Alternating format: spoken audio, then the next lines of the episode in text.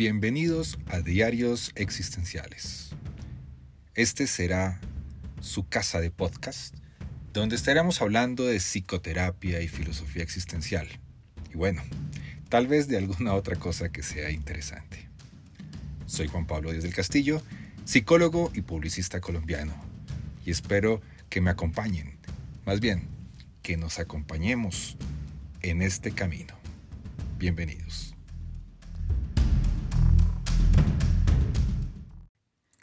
Bienvenidos a un nuevo episodio de los Diarios Existenciales. Soy Juan Pablo Díaz del Castillo y les agradezco por acompañarme. Más bien, por acompañarnos a un episodio más.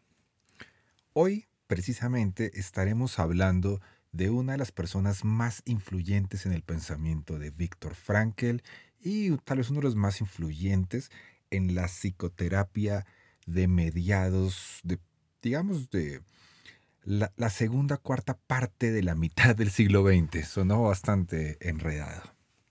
Pero hoy vamos a hablar del filósofo muniqués Max Scheller. ¿Por qué razón? Porque estamos precisamente conmemorando 146 años desde su natalicio. Entonces, hablaremos un poco de su biografía, cuáles fueron algunos de sus aportes y tendremos la oportunidad nuevamente de tener una entrevista con Felipe Miramontes desde México para que hablemos un poco de Max Scheller, sus aportes a la psicoterapia, a la psiquiatría en general y también a las ideas de Víctor Frankl. Así que bienvenidos una vez más a los diarios existenciales. Me encuentro en un mundo de objetos sensibles y espirituales que conmueven incesantemente mi corazón y mis pasiones. Max Scheller. El episodio de hoy quiero dedicarlo especialmente al nacimiento de mi sobrina Alicia Mariana. Ella nació el 20 de junio a las 8 y 9 de la mañana en Bogotá, Colombia. Y quiero hacerlo porque creo que se mezclan varios temas entre Scheller y el nacimiento precisamente de mi nueva sobrina. Y tiene que ver con cómo se conmueve mi corazón y mis pasiones. Hablemos un poco de la vida y obra de Max Scheller. Él nace en Múnich, Baviera, el 22 de agosto de 1874. Era hijo de padre protestante y madre judía se bautiza en la Iglesia Católica durante sus estudios secundarios en el año de 1889. Por lo tanto, él espera un tiempo y se vuelve parte de la religión católica. Fue en su juventud dirigente estudiantil, por lo que pudo percibir directamente las problemáticas de la universidad alemana y europea de su época. Al finalizar esos estudios, se matricula en la Facultad de Medicina de la Universidad de Múnich, pero al año siguiente se traslada a la Universidad de Berlín para estudiar filosofía y sociología. Entre sus docentes más importantes se encontraba Wilhelm Dilthey, esa persona que dividió las ciencias entre las ciencias naturales y las ciencias del espíritu. En 1894 celebra una boda civil con Amelie von Dewitz. Apenas pasado otro año, cuando Scheller se vuelve a mudar, esta vez a una población que se llama Jena, eh, en cuya universidad enseñaba Rudolf Eucken, quien había sido premio Nobel en 1902 de literatura. En 1897 presenta su tesis doctoral, dirigida precisamente por este premio Nobel, Eucken, y titulada Contribuciones a la determinación de las relaciones entre los principios lógicos y éticos. Dos años después, culmina su escrito de habilitación, El método trascendental y psicológico, que en 1900 le merece el nombramiento como docente en la Universidad de Jena. Y aquí empiezan a generarse algunos cambios interesantes. Otra frase que personalmente me gusta mucho de Max Scheller dice así, la, la filosofía fenomenológica es la filosofía que intenta contemplar con mirada limpia los fundamentos esenciales de toda existencia y la libera de los cambios que toda una cultura, demasiado enredada, ha atraído sobre ellos con símbolos continuamente renovados.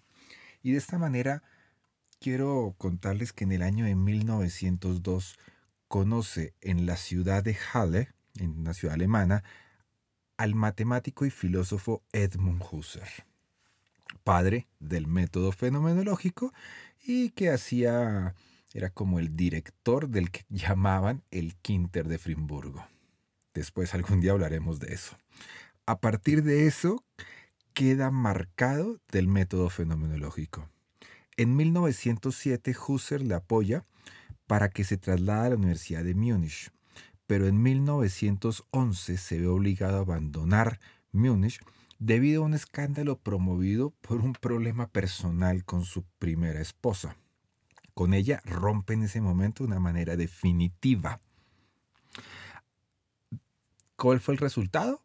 fue expulsado de la universidad, le retiraron la, lo que se llama la venia docencia o la, la venia como docente, que era un requisito o la autorización para poder impartir docencia regular con títulos oficiales. Desde ese momento se traslada a vivir primero en Gotinga y luego en Berlín. Max Scheller goza de un periodo de tranquilidad aún viviendo casi en penuria económica por haber sido de cierta manera alejado de la universidad y de la docencia. Pero tuvo una ayuda muy importante en esa época con todos los fenomenólogos que estaba empezando a conocer. Empezó a trabajar de una manera infatigable en su trabajo, haciendo posible que afloren las intuiciones y fructificando en la mayoría de sus mejores y más importantes obras. Muchas de ellas fueron publicadas póstumamente. Algunas que mencionaremos son El formalismo en la ética y ética material de los valores, publicado en el Journal de, Fenomenología, dirigido por Husserl, entre 1913, la primera, el primer volumen, y el 1916, el segundo volumen. Este libro fue muy importante en Víctor Frankl, porque lo ayudó a completar sus ideas o a encontrar eso que le faltaba a las ideas que él estaba buscando proponer con la logoterapia. Otro libro, Muerte y Supervivencia. Otro, Cuando el pudor y el sentimiento de vergüenza. Otro, Fenomenología y Metafísica de la Verdad. Otro es el Ordo Amoris. Otro se llama Fenomenología y Teoría del Conocimiento. La idea del hombre es muy interesante. Esencia y formas de la simpatía y de lo eterno en el hombre. También en ese periodo, su vida privada se estabiliza contrayendo matrimonio católico con Marit Furglanger. Pasada la Primera Guerra, su genialidad como filósofo, como escritor, más el espíritu católico que, tenía Max Scheller, resonaban ya en toda Alemania, hasta tal punto que Konrad Adenauer, que fue un político alemán, que fue también canciller, el primer canciller de la República Federal Alemana, es decir, cuando se hace la división, y uno de los padres fundadores de la Unión Europea siendo en, su, ese momento, siendo alcalde de Colonia y en su afán por reconstruir esa universidad, le restituye la venia docenzi y le llama a ocupar la cátedra de filosofía y sociología y a dirigir asimismo el, el reciente Instituto de Investigaciones en Ciencias Sociales. De esta última labor, su trabajo presentó su trabajo Problemas de una sociología del conocimiento en 1926. Otra frase que podemos eh, mencionar en este momento de Max Scheller, que también es muy, muy linda, dice así, existe un orden del corazón, una lógica del corazón, una matemática del corazón.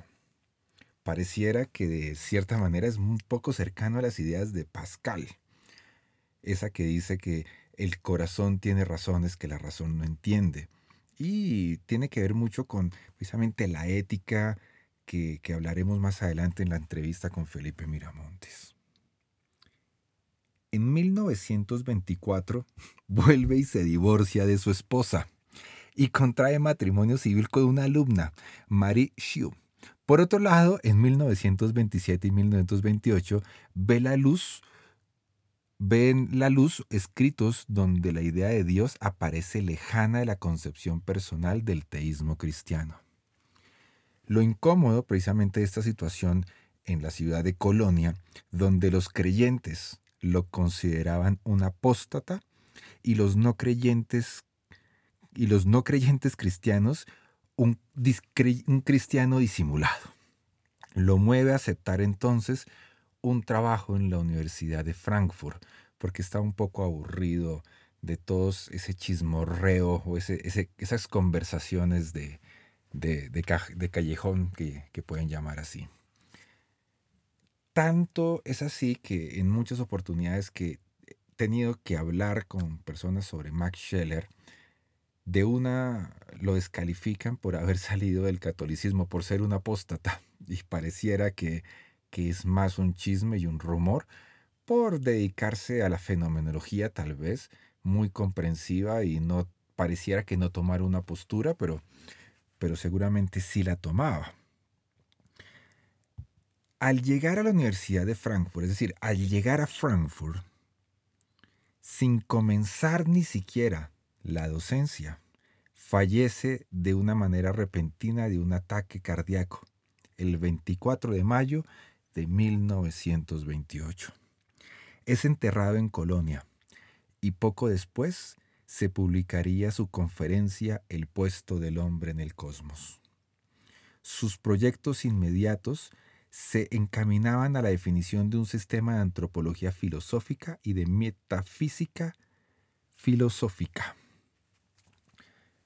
Es, es, muy importante tener en cuenta estos elementos, porque Max Scheller es considerado por muchos el padre de la antropología filosófica y logra generar una, una discusión a nivel ético, transformando las ideas de la ética en su momento y que son muy vigentes en este momento. Después de esto, quiero que entrevistemos o entrevistaré a Felipe Miramontes de México, psicólogo de la Universidad Autónoma de México, logoterapeuta y autor de varios libros, con quien ya tuve la oportunidad de hablar en el episodio pasado, cuando hablamos de Rudolf Allers, uno de los grandes estudiosos de la obra de Max Scheller. Así que vamos a contactarnos con Ciudad de México y hablar con Felipe Miramontes.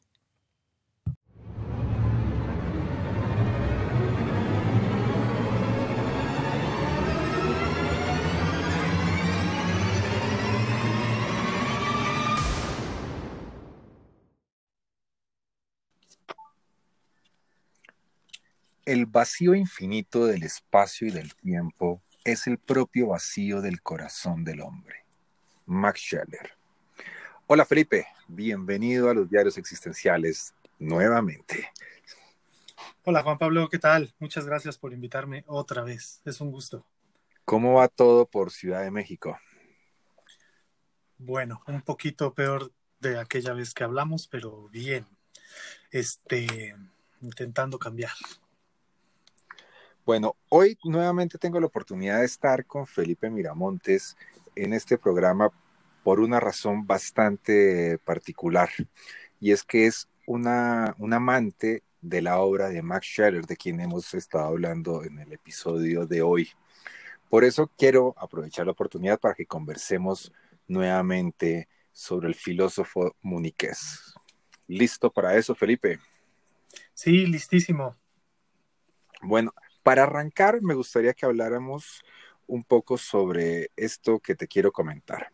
Lo primero, la psiquiatría relacionada con los temas de la salud mental hasta ese momento era considerado por algunos principalmente un tema de neuroanatómico, de anatomía, por algunas personas un tema genético, por otros autores se hablaban más de un tema fisiológico y la influencia de estos filósofos, digamos, a, través de la neuroanatomía, estaba, por ejemplo, Pick, estaba Wernicke, a través de lo genético, Kraepelin, y Blauer a través de lo fisiológico.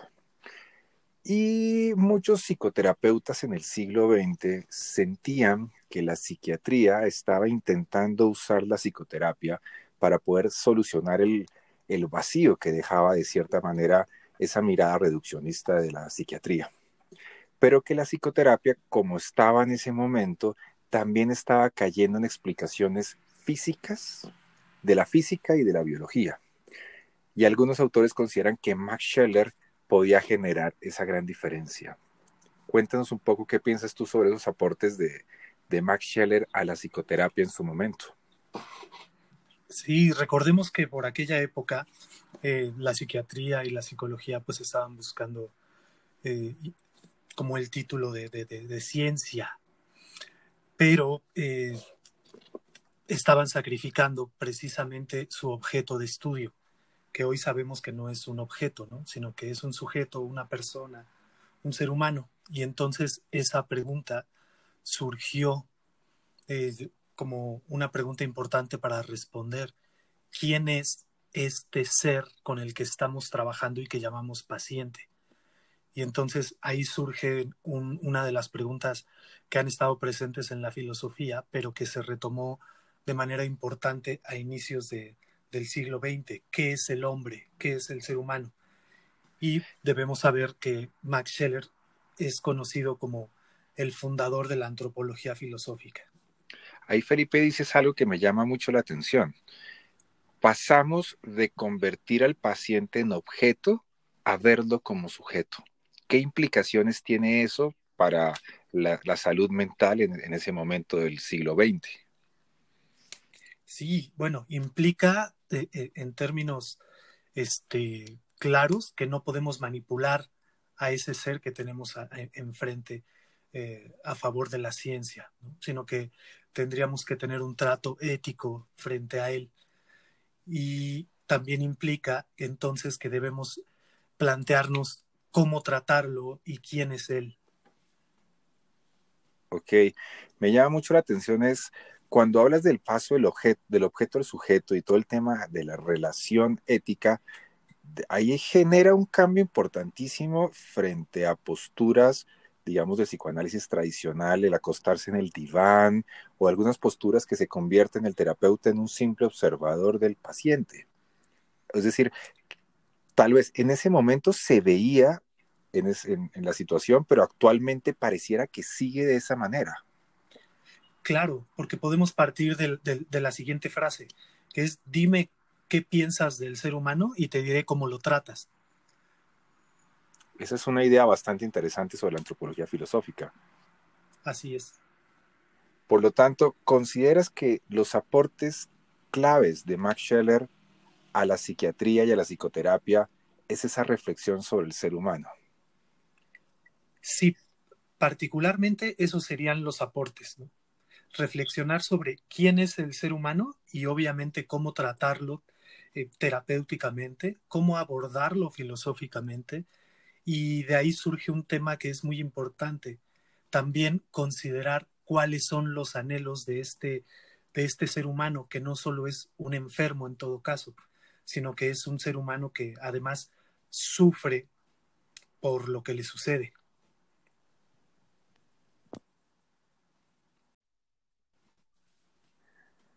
Cuando hablamos precisamente de, de, esos elementos de qué es el ser humano, podemos considerar que Max Scheller, aunque era un filósofo, pareciera que tuviera algo, pues había, estudiado medicina en algún momento, tenía, tenía cierta conciencia de reflexión sobre eso del ser humano, de dónde, de dónde surgen esos principios de, de su reflexión filosófica.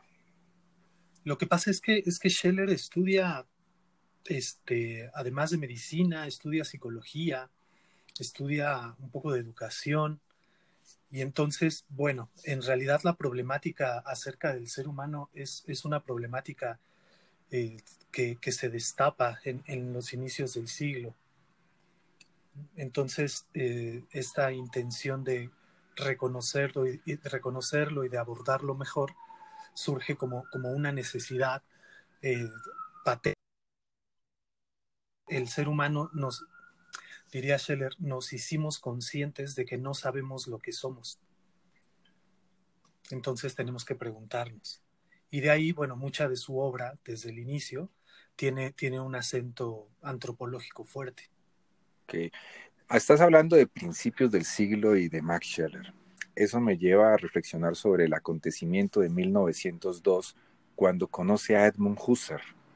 ¿Cómo fue esa relación entre Max Scheller y Husserl? Porque no es una, una relación de discipulado, o sea, Husserl no era discípulo de Max Scheller, sino que era más colaborativo. ¿Qué nos cuentas un poco de lo que fue esa, ese acercamiento entre ellos dos? Sí, en la narración que hace Max Scheller de, de, ese encuentro de 1902, él dice que al platicar con Husserl se da cuenta que, que hay unos puntos de convergencia, incluso eh, esas, esas, ideas que iban a ser revolucionarias, que después se convertirían en la, en la fenomenología, eh, hicieron decidirse a Scheller por quitar de la imprenta un libro que ya estaba por salir, porque ya no tenía mucho sentido. Entonces él empezó a, a estudiar por su cuenta la fenomenología y después se acercó a intentar comprenderla directamente desde Husserl, aunque en realidad, a decir de este último, eh, Scheller no era un buen fenomenólogo o no era un fenomenólogo según lo concebía Husserl.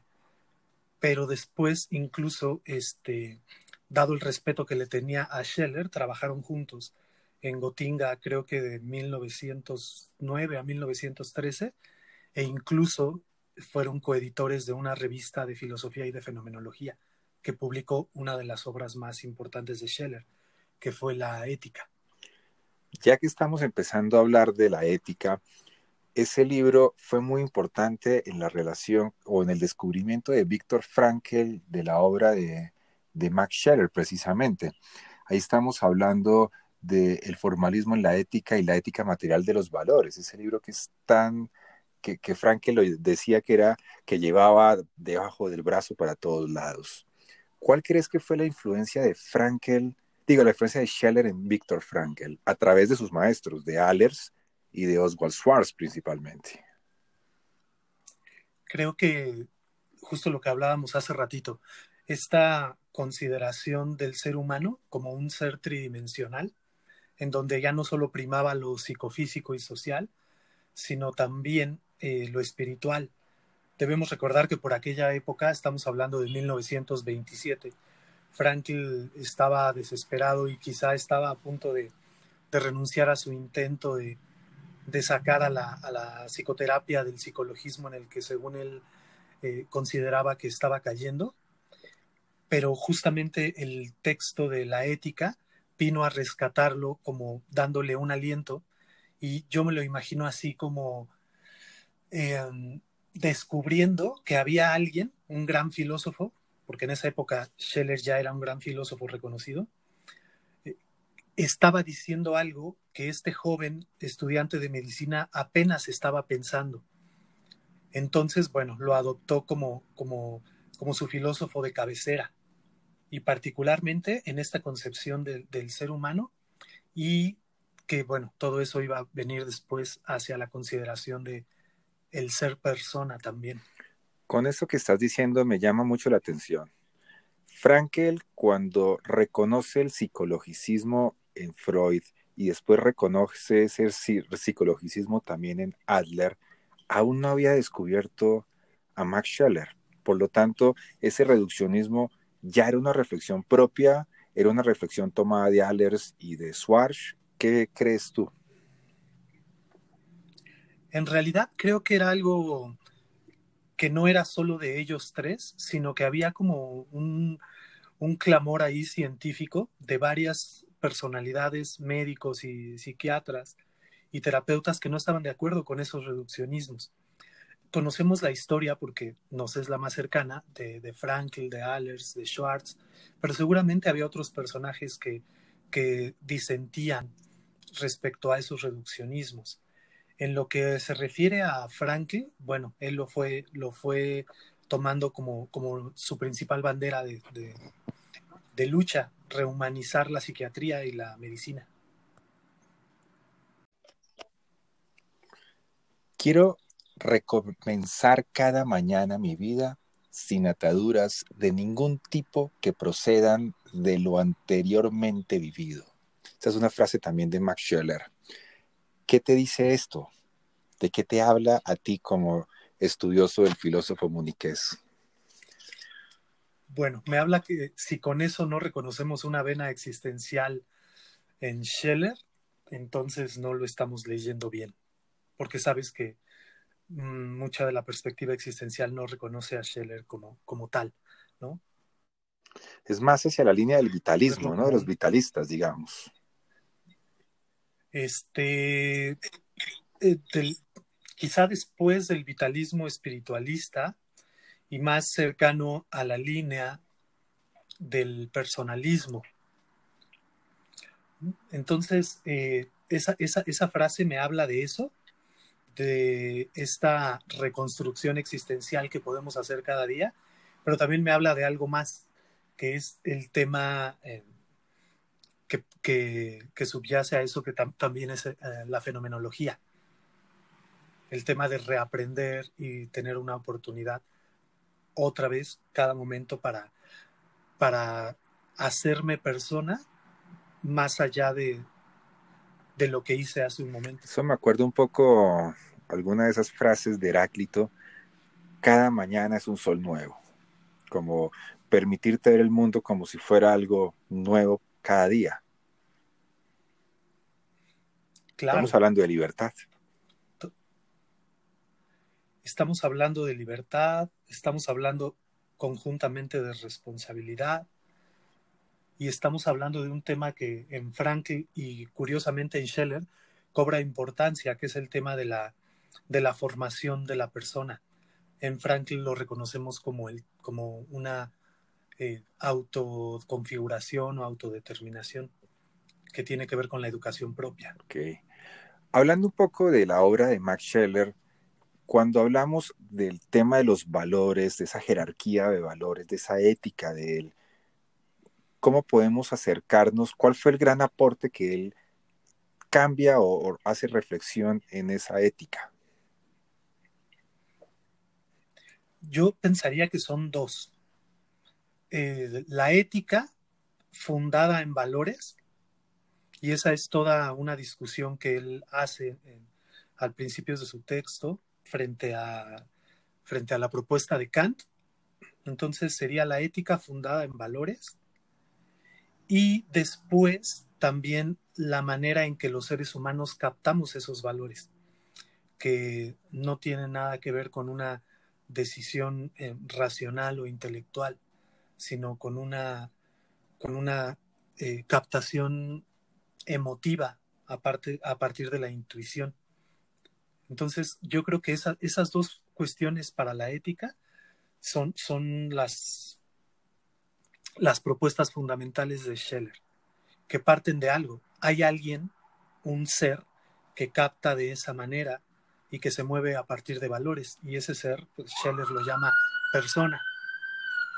Parece que te están yendo a buscar, Felipe. Eh, me encontraron. Podríamos decir entonces que precisamente esa, esa, ese acercamiento afectivo hacia los valores transforma en que al ser, o sea, pareciera un elemento como tomado desde, desde Husserl, porque parece que entrara a una importancia en la relacionalidad más que en el objeto aislado del valor. Como, o sea, la relación con el valor más que sobre el valor. La relación con el valor, claro, cómo el valor aparece a la persona ¿no? en, una situación particular. Sí, por eso este, la forma en que, en que Scheller menciona esto es que el ser humano es abierto al mundo.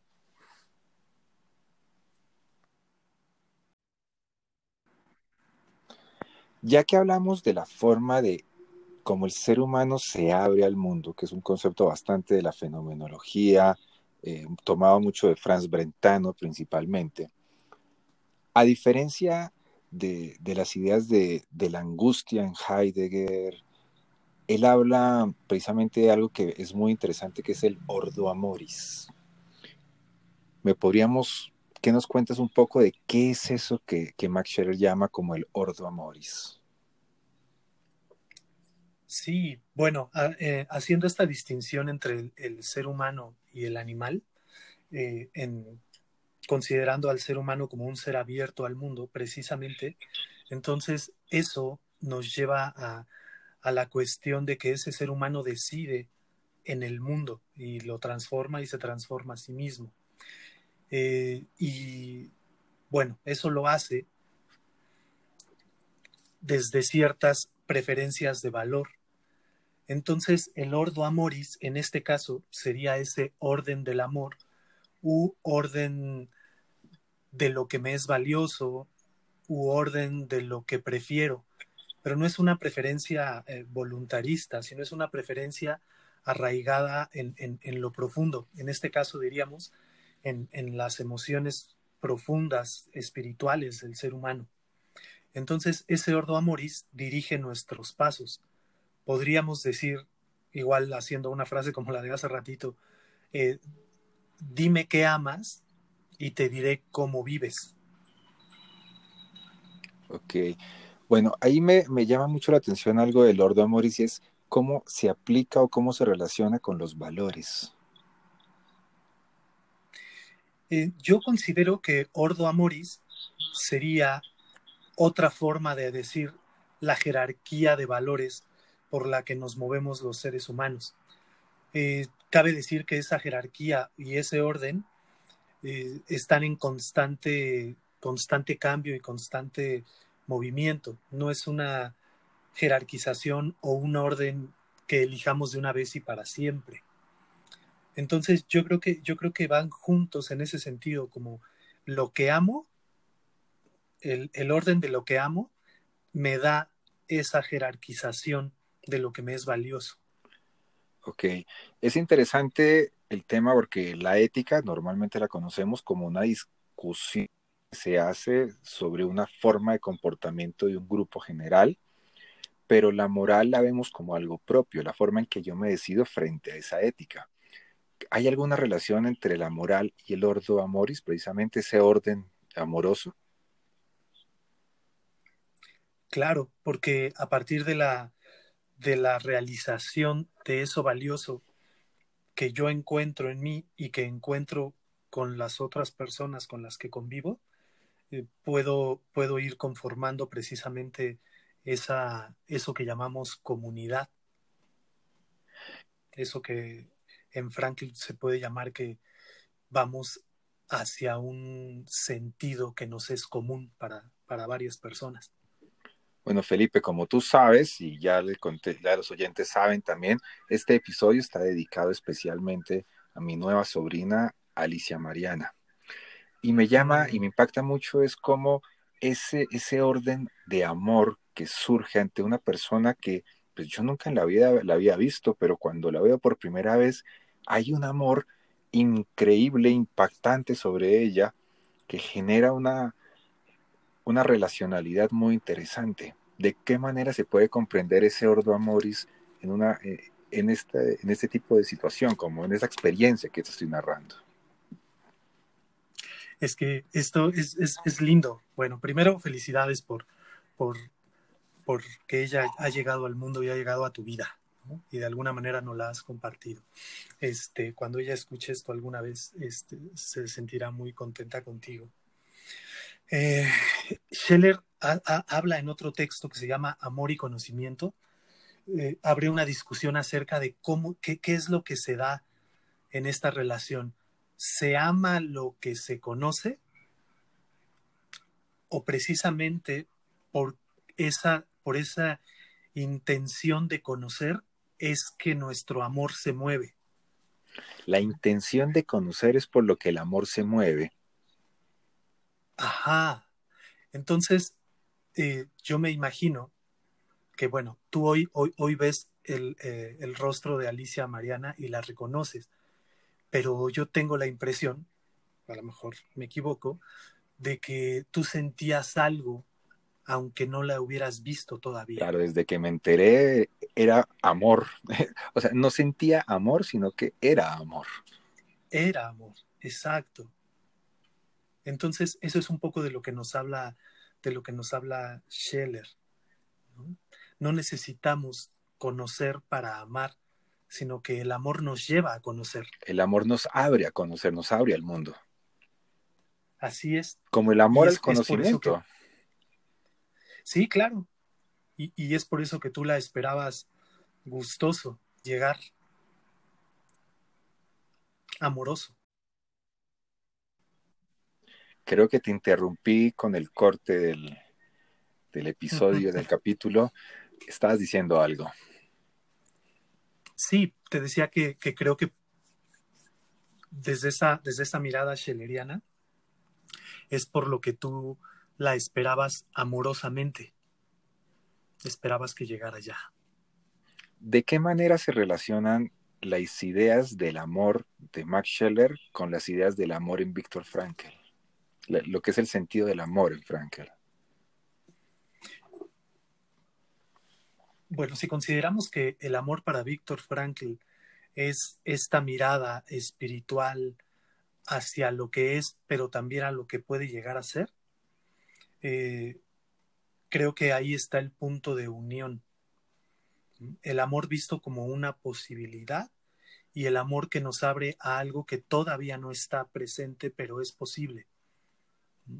Y ahí quizás se enlacen dos perspectivas, una perspectiva entre estos dos autores, que es un poco el tema de la metafísica, la metafísica del amor.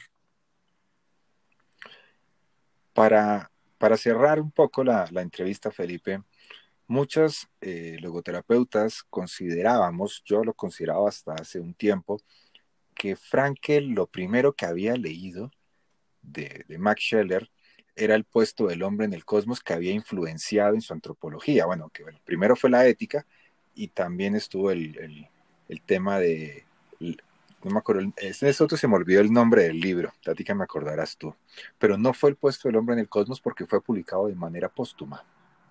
¿Cuáles creen que son principalmente los aportes de Max Scheller a la logoterapia? Creo que sean, que, sean el tema de eh, eh, la mirada ética, el, ser humano como un sujeto ético que responde, que además responde de manera libre. Eh, creo que también el tema del ser humano como, un, como ser persona, y una persona espiritual. Creo que esos son algunos aportes. Otros serían esta cuestión que hablábamos hace un rato, llama eh, la apertura al mundo y que en Franklin lo podemos reconocer como la autotrascendencia. Eh, otro que Franklin no desarrolla mucho, pero que está ahí presente, puede ser el tema de la captación de los valores. Cuando Franklin habla de la sabiduría del corazón, nos está diciendo, precisamente nos está hablando del Ordo Amoris, no nos está hablando de, una sabiduría intelectualizada, sino un, orden afectivo, profundo, intencional. Em, ¿Qué más? Bueno, pues el, tema de la antropología y eh, la utilización que hacemos de la forma que comprende Max Scheller de la fenomenología creo que eso es lo que, lo que toma Franklin. Supongo que estoy dejando de lado muchas, muchas cosas más, pero ahorita, ahorita considero que esas puedan ser, este, bueno, es lo que Franklin toma de la ética. No, no, Franklin nunca cita, aprovechando lo que dices, nunca cita de manera eh, textual el puesto del, eh, perdón, sí, el puesto del hombre en el cosmos. Suponemos que lo leyó, pero hay algo que si nos metemos a estudiar a Scheller, tendríamos que ver que en su desarrollo antropológico eh, va, va cambiando su perspectiva desde inicios del siglo XX a 1928. Si alguien quiere empezar a estudiar a Max Scheller, ¿por dónde lo invitarías? Yo personalmente el puesto del hombre, el puesto del hombre en el cosmos, ¿por dónde le dirías tú que arrancara? Hay un texto que a mí me encanta, me encanta, me encanta. No, no, es, no es agradable, no, no es como empezar desde lo agradable y esto amoroso que hablamos, pero nos centra en, en, otra cuestión humana, que es el sentido del sufrimiento. Yo empezaría desde ese texto, porque termina con un anexo que se llama eh, La traición a la, a la alegría. Y en realidad es un texto muy, muy esperanzador, que por cierto es otra de las cosas que toma Víctor Frankl de Max Scheller, el tema del sufrimiento y el sentido de él para nuestra Y el libro se llama El sentido del sufrimiento. Eh, sí, se, pueden, se pudo encontrar así hace muchos años, pero ahorita ese texto se encuentra en eh, Amor y Conocimiento, que se editó en España hace unos años. Bueno, Felipe, muchas gracias por otra vez aceptar la invitación a los diarios existenciales y espero que podamos encontrarnos muy pronto nuevamente en algún otro espacio. Así sea, y muchas gracias por invitarme otra vez, Juan Pablo. Saludes a toda la gente en Ciudad de México y guárdame unos tacos al pastor, por favor. Seguro, aquí te los estoy apartando. Excelente. Buenas noches. Un abrazo.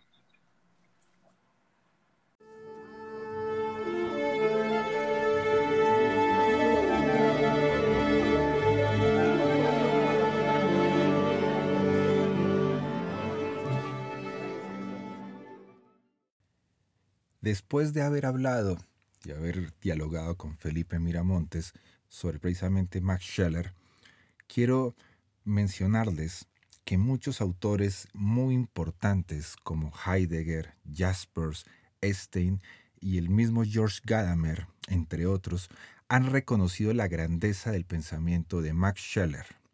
Otros han reconocido haberlo leído, Tal es el caso de Jean-Paul Sartre, aunque nunca da cuenta de sus influencias.